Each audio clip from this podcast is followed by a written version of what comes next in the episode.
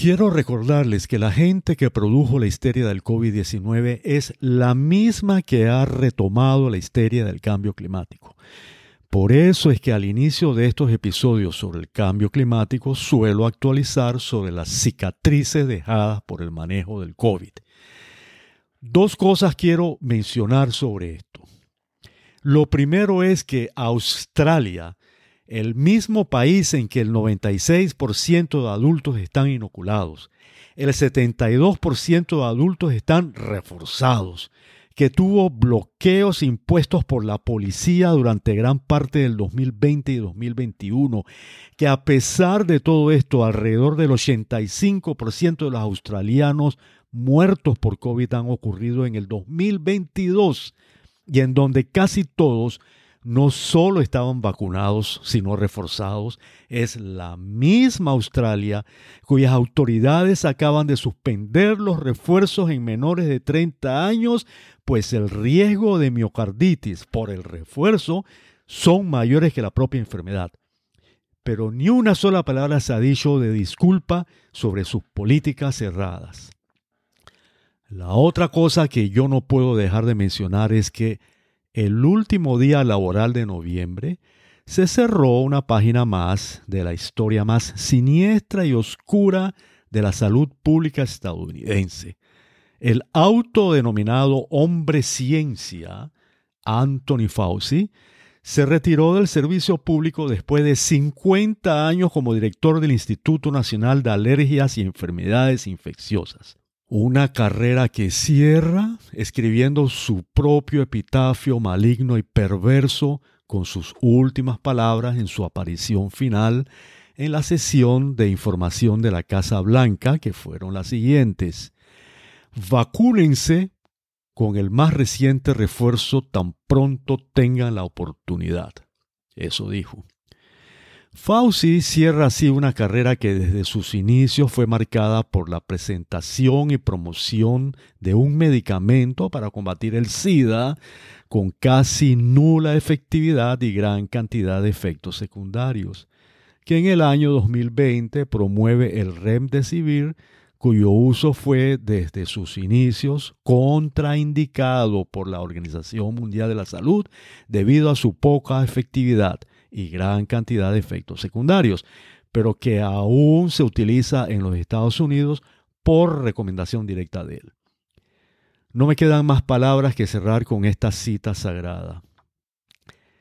Él hace proezas con su brazo, dispersa a los soberbios de corazón, derriba del trono a los poderosos y enaltece a los humildes. Hola. Bienvenidos al episodio número 46 de nuestro podcast Grandes Fraudes Científicos y el décimo octavo de nuestra segunda temporada. Soy su anfitrión, el doctor Esteban Morales Vancuarte. En los últimos dos episodios he descrito varios de los factores climáticos más importantes, a saber, vapor de agua, aerosoles, nubes, sulfatos, erupciones volcánicas y su importancia en la determinación del clima. Podría decir sobre esto que el denominador común es que lo que más se le imprimen al clima es una gran cantidad de incertidumbres que hace así casi imposible una predicción razonable sobre este. En este episodio voy a describir un fenómeno natural de gran importancia como factor climático y que le imprime al clima un contenido adicional de incertidumbres y que ha sido calificado falsamente como causante de calamidades y que además ha sido vinculado erróneamente a un calentamiento global. Este es el fenómeno del niño, la niña. Este fenómeno lo he presentado en mi libro como uno solo, con dos grandes componentes, el niño y la niña. Pues como veremos adelante, estos son parte de lo que se puede considerar un complemento en que sus causas y efectos están íntimamente relacionados. La existencia de este factor climático no solo le agrega más incertidumbre al análisis del comportamiento del clima, sino que es el que más controversia le agrega a la discusión sobre este. Para entender mejor estos factores es necesario analizar los fenómenos oceano-atmosféricos normales que se llevan a cabo. Pues bien, veamos. Los vientos alisios, de lo que estoy seguro muchos oyentes han oído mencionar, estos normalmente hacen fluir las aguas calientes desde la costa del Perú hacia el Pacífico Occidental, que sabemos que comprende la zona de China, Mongolia, Nueva Zelanda, etc. Esta zona de por sí contiene las aguas más calientes del océano.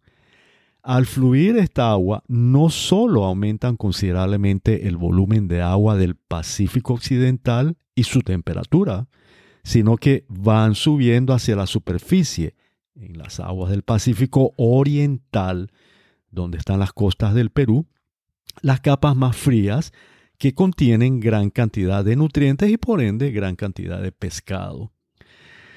Esta situación es la que ha sustentado económica y alimentariamente a los habitantes de las costas aledañas. Las aguas mucho más calientes del oeste generan en su entorno una atmósfera más inestable, determinando el patrón de tormentas tropicales y el calentamiento de la atmósfera. Tenemos entonces un fenómeno natural que genera otros fenómenos naturales. Pues bien, en ciertas épocas del año, la migración del Sol hace debilitar los vientos alisios y las aguas calientes fluyen entonces hacia las costas más frías de Sudamérica, o sea, la dirección inversa de lo ocurrido antes. Esto pues que hace que desaparezcan el nutriente y por ende los peces, por lo que los pescadores toman un receso, un break. Esto ocurre por los alrededores de Navidad, que es donde nace el niño Jesús. De allí el nombre dado al fenómeno, fenómeno del niño ocasionado por las diferencias de presión entre la gran piscina caliente del Pacífico Occidental y el Pacífico Oeste, se da lugar a que de tiempo en tiempo este fenómeno se haga tan intenso que no solo se debilitan los vientos alisios, sino que se revierten, desencadenando unos efectos oceánicos y atmosféricos que los defensores del paradigma del cambio climático lo han denominado inusual y le han atribuido grandes calamidades. Las aguas calientes en este caso cambian el patrón de tormentas y de calentamiento, lo cual produce una disminución grande del enfriamiento de la Tierra. Estos efectos se extienden mucho más allá de las regiones tropicales. Cuando los vientos alisios retornan a su condición normal, se genera una muchísima mayor cantidad de agua fría, disminuyendo grandemente la temperatura a lo largo de la costa de América del Sur. Esto da lugar entonces a lo que se conoce como el fenómeno de la niña. Este flujo enorme de aguas frías se desplaza hacia el Pacífico Occidental, que como dije antes, recuerden que se caracteriza por ser más caliente, produciéndose también fenómenos atmosféricos y climáticos opuestos a los generados por el flujo de agua caliente ocurridos durante el niño. Se han esgrimido numerosos argumentos que tratan de presentar estos eventos como extremos, inusuales y vinculados con el calentamiento global. Además, se les ha relacionado con calamidades climáticas ocurridas en diversas regiones.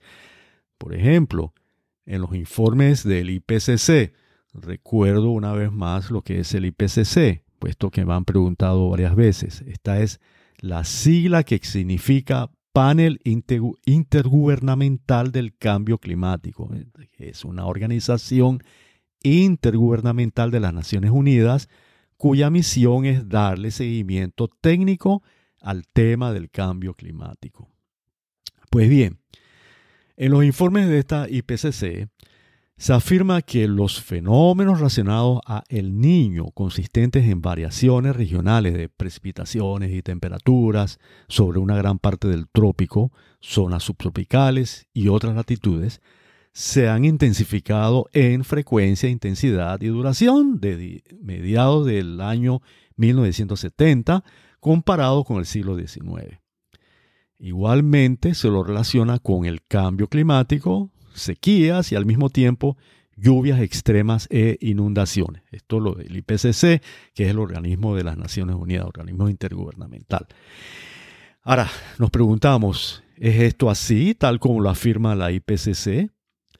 En el próximo episodio, la próxima semana, voy a analizar la veracidad o no de esto y en donde voy a mostrar las evidencias científicas presentadas sobre este tema por expertos prestigiosos. No se lo pierdan. Lo presentado hoy y lo que presentaré en el futuro está de manera más detallada en mi libro, Los dos grandes fraudes científicos de los siglos XX y XXI. Este lo pueden adquirir como libro físico o como ebook a través de mi sitio web estebanmoralesvancuartel.com, donde además podrán encontrar mucha información de interés y al cual los invito a suscribirse. Aquí podrán acceder también a nuestro podcast. Ha sido un placer estar con ustedes. Espero haber cumplido con las expectativas que tienen nuestros respetados oyentes por una información que sea honesta y útil para su propia vida, para su familia y para la comunidad en que se desenvuelven. Hasta pronto y gracias por honrarnos con su atención.